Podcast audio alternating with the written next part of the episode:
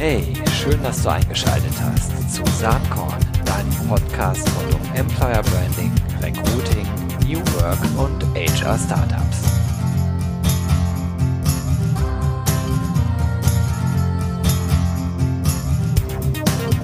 Liebe Freundinnen und Freunde von Employer Branding, Personalmarketing und Recruiting. Heute gibt es ein ganz besonderes Highlight hier auf dem Saatkorn Podcast, denn ich spreche mit niemand Geringerem als äh, Professorin Dr. Anja Lüthi. Ähm, die ist wirklich ein Tausendsasser äh, in vielen, vielen Themengebieten, deswegen stellt sie sich auch gleich selbst vor. Ähm, ich kenne sie schon ganz lange. Ich durfte 2014 mal äh, einen Artikel beisteuern zum Praxishandbuch Social Media im Krankenhaus. Und ja, ähm, über das Thema Social Media Recruiting im Gesundheitsbereich, da sprechen wir auch gleich ganz viel, aber außerdem auch über ganz, ganz viele andere Dinge, wie es sich gehört, wenn man mit so einer vielseitig interessierten Person wie Anja äh, das Vergnügen hat. Also, auf geht's. Hallo Anja, ich freue mich total, äh, dass du heute hier dabei bist äh, beim Saatkorn Podcast und du machst so viele Dinge, äh, dass ich, obwohl ich normalerweise die Leute immer vorstelle, diesmal einfach gesagt habe, das kriege ich so gut bestimmt nicht hin wie du. Also bitte stell dich den Leuten noch einmal kurz vor. Ja, lieber Gero, also erstmal herzlichen Dank für die Einladung. Ich fühle mich sehr geehrt. Ich bin ja schon dein Fan, äh, gefühlte Jahrzehnte äh, mit deinem tollen Saatkorn-Blog. Ähm, mittlerweile bin ich 57 Jahre alt, von Hause aus Psychologin und Betriebswirtin und lehre seit über 20 Jahren an der Fachhochschule, seit 2001 an der Technischen Hochschule Brandenburg und zwar im Studiengang Betriebswirtschaft. Dort habe ich die Bachelorstudenten vom ersten bis zum vierten Semester.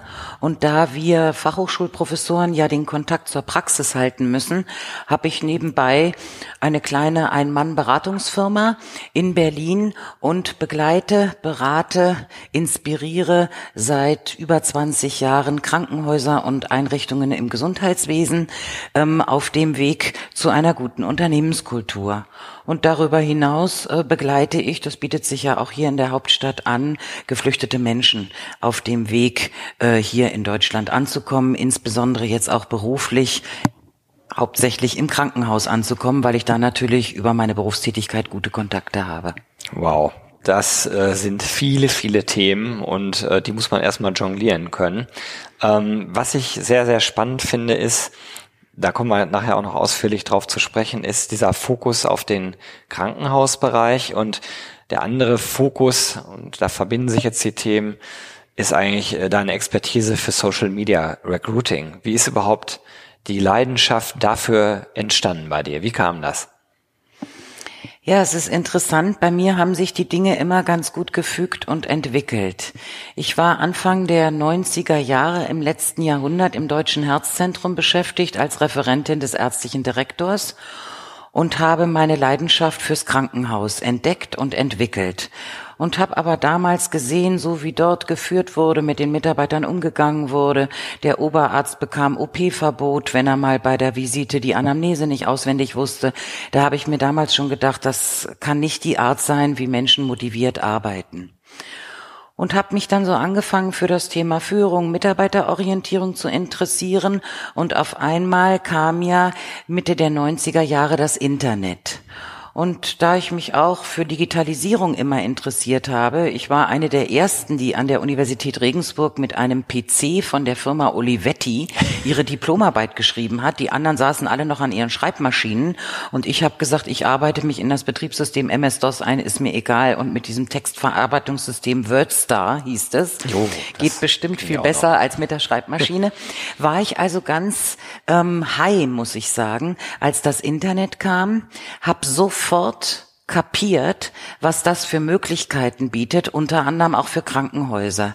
Ich habe dann 97 einen Artikel eingereicht bei der Zeitschrift Führen und Wirtschaften im Krankenhaus und die Chefredakteurin rief mich an und sagte, Frau Lüthi, habe ich noch nie was gehört von diesem Internet. Wer ist denn da außer Ihnen noch drin? Glauben Sie wirklich, dass das was für Krankenhäuser ist? Wie kann man das denn einsetzen? Und Gott sei Dank gab es damals schon das Memorial Sloan Kettering Cancer Center in New York City mit Webseiten. Und dann habe ich damals noch noch von meinem Festnetztelefon für fünf Mark die Stunde nach New York telefoniert und die haben damals schon sechs Leute beschäftigt gehabt und das war für mich die Steilvorlage. Und ich glaube, wenn wir heute alle 2000 Krankenhäuser fragen würden, können Sie sich ein Leben ohne Webseite vorstellen, würde niemand sagen nein. Aber das Buch, was ich zum Thema geschrieben habe, wo noch Herr Seehofer das Vorwort schrieb, hat sich leider nie verkauft 1998, mhm. weil keiner geglaubt ja, hat, dass früh. Internet mal was wird. Und ähnlich ging es dann weiter, als ähm, Mitte der äh, 2000 5, 6, 7, 8 Facebook kam, habe ich auch sofort das Potenzial gesehen, war viel unterwegs in den Krankenhäusern, aber auch hier bin ich auf Widerstand gestoßen. Es ging sogar so weit, dass ein Krankenhaus gesagt hat, tolle Sache, wir machen das und mich der ärztliche Direktor höchstpersönlich anrief und sagte, Frau Lüthi, ich kann nicht mehr schlafen nachts, weil ich Angst vor einem Shitstorm habe. Wir gehen wieder raus aus Facebook.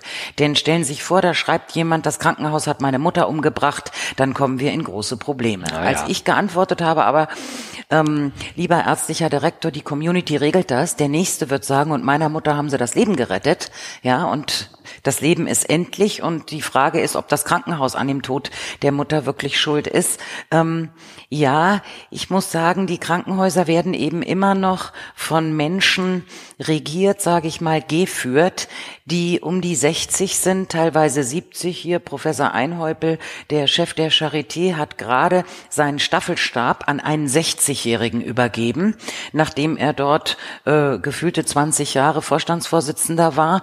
Und ich glaube eben, dass diese Generation ähm, eher digital skeptisch, wenn nicht äh, digitale Analphabeten sind und deshalb das Thema in den Krankenhäusern nicht so schnell seit 1998 sich verselbstständigt hat und viele Sachen implementiert werden konnten aufgrund dieser Tatsache, dass die älteren ähm, Geschäftsführer da leider nicht so aufgeschlossen sind. Aber das ist ja ein, ein Thema, äh, wo ich so ein bisschen das Gefühl habe, da hinkt die Krankenhauswelt aufgrund der hierarchischen Strukturen, wie du gerade ja skizzierst, der Wirtschaft ein bisschen hinterher.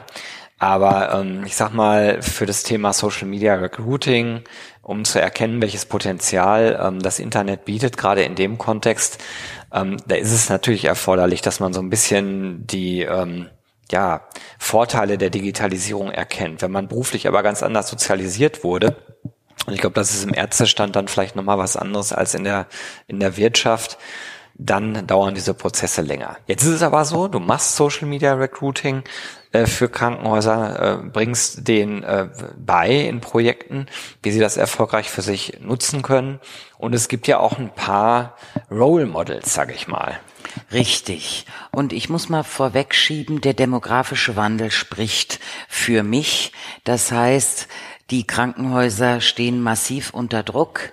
Denn auf der einen Seite wird prognostiziert, dass im Jahr 2060 4,9 Millionen Menschen pflegebedürftig sind, von denen 1,7 Millionen über 90 Jahre sind. Das heißt, wahrscheinlich in Heimen, in Krankenhäusern betreut werden müssen. Und auf der anderen Seite wissen wir, dass sich die Deutschen nicht mehr so vermehren und eigentlich schon 2025 in sechs Jahren sechs Millionen Menschen auf dem Arbeitsmarkt fehlen. Das heißt, sehr, sehr viele aus dem Gesundheitswesen. Deshalb haben die Krankenhäuser begriffen, äh, dass das Personal das höchste Gut ist. Denn gerade heute gab es einen Radiobericht, dass es Kinderintensivstationen gibt, die ihre Betten nicht belegen können, weil es dramatisch viele Kinderkrankenschwestern gibt, die fehlen. Mhm. Und die Krankenhäuser, die ich begleite und die auf einem guten Weg sind, ähm, die haben das verstanden, dass sie die jungen äh, Nachwuchskräfte, die sie suchen. In einem Krankenhaus sind ja zwei Drittel aus der Pflege, ein Drittel Ärzte und ein Drittel Verwaltung. Und ähm, beziehungsweise ähm, ein Drittel, äh, zwei Drittel Pflege, ein Drittel Ärzte und ein paar aus ja. der Verwaltung. Ähm, und wenn ich als Krankenhaus Stationen schließen muss, Betten nicht belegen kann, weil mir die jungen Fachkräfte fehlen, dann stehe ich massiv unter Druck. Aber man muss auch sagen, Krankenhäuser sind gesetzlich sehr reglementiert. Es wird nach Fallpauschalen abgerechnet. Man kriegt für einen Blinddarm einen bestimmten Betrag. Dafür äh, versucht man den Patienten so schnell wie möglich nach der OP zu entlassen, damit man eine hohe Fallzahl hat. Und den Krankenhäusern werden von den Krankenkassen keine Gelder für Social Media Recruiting zur mhm. Verfügung gestellt. Die müssen sich das vom Munde absparen. Und deshalb ähm, ist das eben sehr schleppend auch. Und ähm, ich würde mal sagen, Krankenhäuser sind jetzt auf dem Stand. Sie haben Webseiten, die sich immer mehr sehen lassen können. Sie haben Karriereseiten. Sie versuchen jetzt mit Online-Formularen. Aber ich glaube, der große Boom äh, wird erst in fünf bis zehn Jahren kommen, dass Social Media Recruiting sich durchgesetzt hat, weil im Moment rede ich von maximal 100 von 2000 Krankenhäusern in Deutschland, die sich sehr ähm, interessieren, die das umsetzen, aber der Rest ist, äh, wenn man sich teilweise die Webseiten anguckt, ähm, wirklich noch nicht ähm, State of the Art. Mhm. Und die, ähm, die wenigen Role Models, die da sind, wie schätzt du die ein im Vergleich zu, sagen wir mal, einer Mittelstandsunternehmen, was gut positioniert ist im Social Media Recruiting, können die da mithalten dann? Nein, können sie nicht. Ich denke, ganz hervorstechen äh, tut Marc Raschke mit dem Klinikum Dortmund, der ja jetzt auch in der Heute Plus Sendung nachts zu sehen war, immerhin in einem Drei-Minuten-Beitrag, der sich eben jetzt auch getraut hat, TikTok zu nutzen als Recruiting-Plattform, der sehr eindrucksvoll äh, berichtet hat, dass er im letzten Jahr 100 Pflegekräfte rekrutiert hat und sich durch die ganzen Aktionen, die er auf Twitter, auf Instagram, bei Facebook und die vielen YouTube-Filme, die er gedreht hat, auf die Stimmung der Mitarbeiter ausgewirkt hat. Denn meine Tätigkeit in Krankenhäusern besteht immer noch darin, Krankenhaus überhaupt von der Unternehmenskultur so attraktiv als Arbeitgeber zu machen, dass sie dann überhaupt berichten überhaupt können, ne? berichten können ja. was für schöne Arbeitsplätze sie haben. Denn ähm, die Fluktuation bei jungen Menschen ist ja sehr, sehr hoch, wenn sie in ein Krankenhaus kommen, in dem die Unternehmenskultur nicht stimmt, äh, die Oberen noch rumbrüllen und die Unteren schlechte Laune haben Personaldecken zu dünn, Ausstattung schlecht, hohe Investitionsstaus, dann sind die auch schnell wieder weg. Mhm. Das heißt, wir fangen eigentlich bei Krankenhäusern jetzt an mit ähm, Employer Branding. Und ich will mal sagen, das Wort Candidate Experience oder Employee Experience, äh, das kennen nur sehr wenige. Mhm. Jetzt muss man natürlich auch dazu sagen, wenn es so ist, dass in dieser Branche das alles so wenig ausgeprägt ist, dann ist es ja nicht so, dass die äh, eine Konkurrenz haben von mittelständischen Unternehmen, die ihnen die Leute unbedingt wegholen. Oder vielleicht doch. Aber meine These wäre, jemand, der Krankenschwester wird, der, der fühlt auch eine innere Berufung. Also der macht das ja nicht nur, um Geld zu verdienen. Dafür sind die Arbeitszeiten und die Bezahlung zu schlecht. Oder bin ich da auf dem Holzweg unterwegs? Nein, da hast du vollkommen recht, aber wir haben im, gerade in der Krankenhausbranche im Moment die Situation, dass Personaldienstleistungsunternehmen Krankenschwestern aus den Häusern rauslocken, zur Kündigung bewegen und dann sagen, arbeite doch für uns, wir sind ein Personalverleiher, wir zahlen mehr, die Krankenhäuser geben uns nämlich mehr und dann kannst du arbeiten entsprechend der Zeiten, die du möchtest. Und dann bringen diese Personaldienstleister sehr gut gemachte Videoclips auf ihren Webseiten im Sinne von, mein Name ist Schwester Sabine, ich darf arbeiten, wie ich will, ich verdiene viel mehr, bin ich froh, dass ich nicht mehr im Krankenhaus angestellt bin. Denn jetzt bin ich beim Personaldienstleister und nach äh, 18 Monaten, ist ja gesetzlich vorgeschrieben, lerne ich dann auch immer wieder ein neues Krankenhaus kennen. Das ist meiner Meinung nach sehr bedrohlich für Krankenhäuser und sollte sie eigentlich dazu dazu bringen, so eine Unternehmenskultur aufzubauen, dass die Krankenschwestern eben nicht weggehen. Und äh, dass im Gegenteil mein neuer Ansatz ist ja, dass Krankenhäuser eigentlich nur neue Mitarbeiter über die Belegschaft finden, was wir früher Mitarbeiterwerben Mitarbeiter mhm. nannten, was heute Corporate Influencer sind. Und ich würde sogar so weit gehen, Krankenhäuser müssen Mitarbeiter als Co-Recruiter regelrecht ausbilden, denn jeder war mal auf der Krankenpflegeschule, jeder war in der richtigen Schule oder die Ärzte haben studiert, dass man versucht aus seinen eigenen ähm, Communities, die Mitarbeiter als Kollegen in der jeweiligen Berufsgruppe ähm, zu bewerben. Das ist ganz interessant, weil es gibt ja durchaus Anbieter äh, wie Talentry, die fallen mir jetzt ein, die machen das ja im ganzen äh, äh Wirtschaftskontext. Mir ist jetzt nicht bekannt, ob Talentry sich irgendwie auf den Krankenhausbereich ja, fokussiert. Talentry hat sich auf zum Beispiel, kann ich nur sagen, die AWO, Bezirksverband in Braunschweig, die nutzen dieses Tool. Und da hat der Geschäftsführer letztens, ich bin ja nur Gesundheitssozialeinrichtung, die AWO äh, gehört zu meinen Kooperationspartnern, sehr eindrucksvoll erzählt, wie die Mitarbeiter über diese App auf ihren Handys die Stellen von dem AWO, Bezirksverband Braunschweig, ausgeschrieben haben, um dann sofort, äh, glaube ich, bis zu 30 neue Mitarbeiter gefunden haben.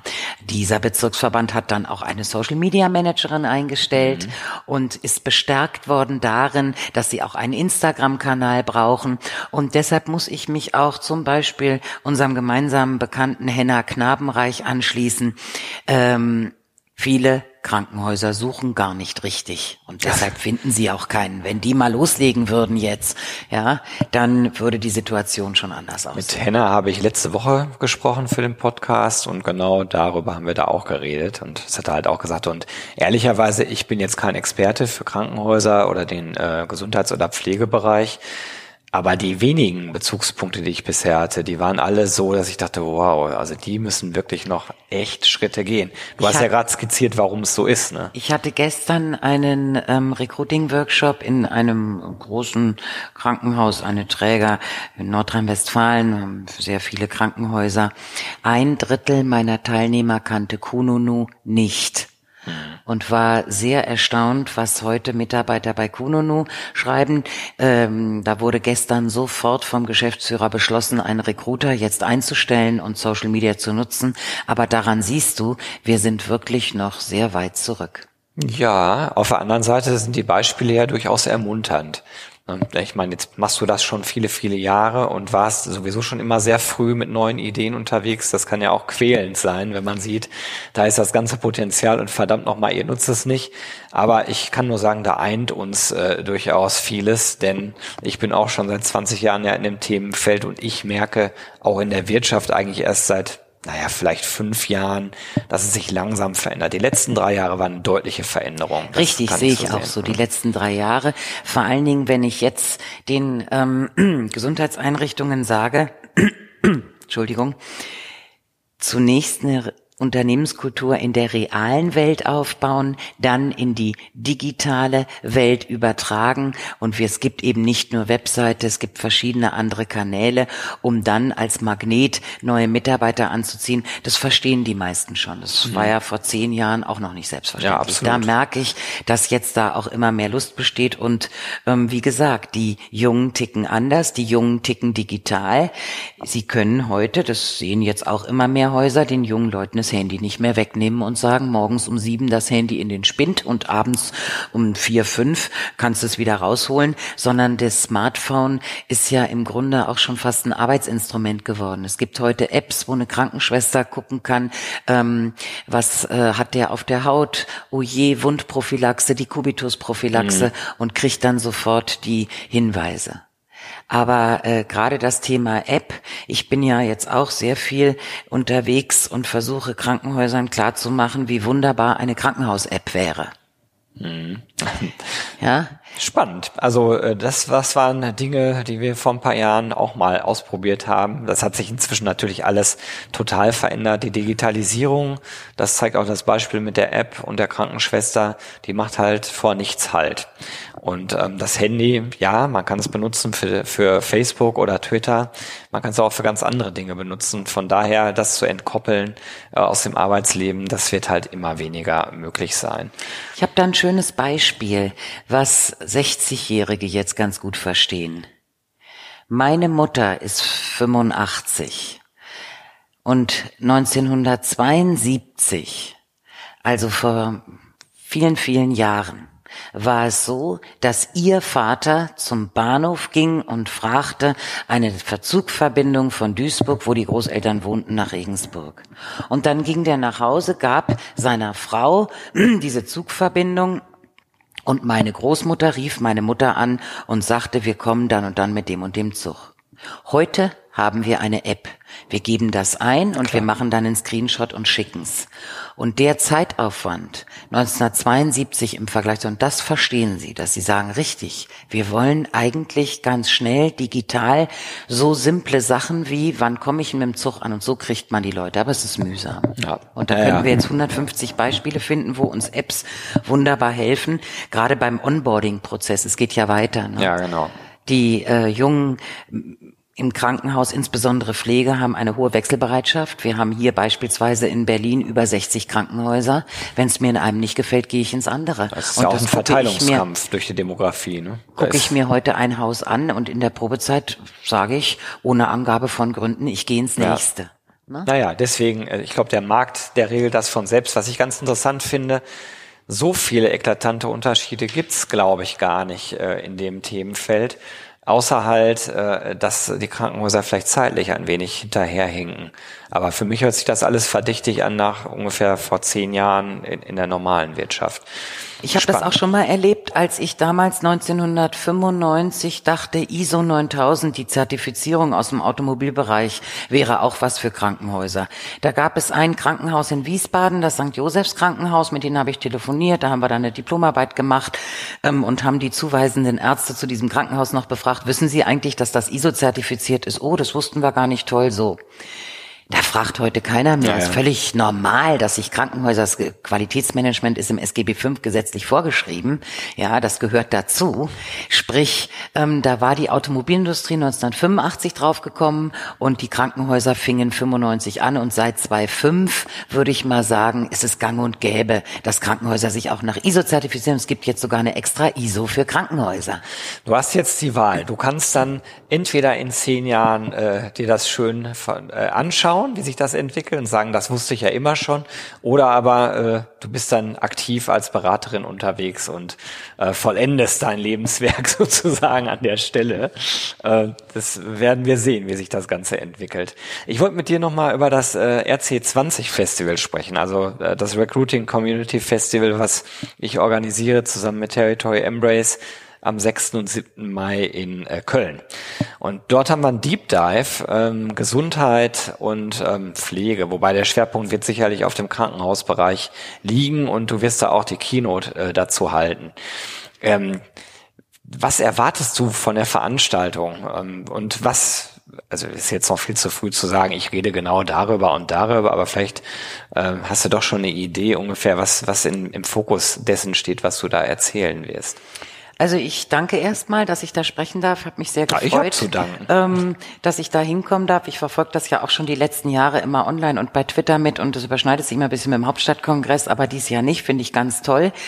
Also erstmal finde ich es ganz, ganz, ganz toll, dass der Bereich Gesundheitssozialeinrichtungen vertreten ist, dass wir eine eigene Session haben, dass wir mit einer Crew zusammen die äh, Leute, die kommen, beballern und von verschiedenen Aspekten denen klar machen, es wird ohne Social Recruiting im Gesundheitsbereich nicht gehen.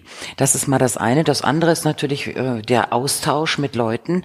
Das hat ja jetzt gerade erst angefangen, die Werbetrommel. Es gibt ja jetzt eine Webseite und ich denke, ähm, daraus ergeben sich hoffentlich Projekte. Ich führe ja zwei berufliche Leben einerseits ähm, Hochschulprofessorin, andererseits Beraterin und ich denke natürlich immer an meine Studenten auch und würde eben dann auch sagen, und wenn Sie irgendwas empirisch begleitet haben wollen, wenn Sie mal Ihre jungen äh, Azubis fragen wollen, wie die sich morgen denn bewerben wollen bei Ihnen auf Krankenschwesterstellen, kommen Sie.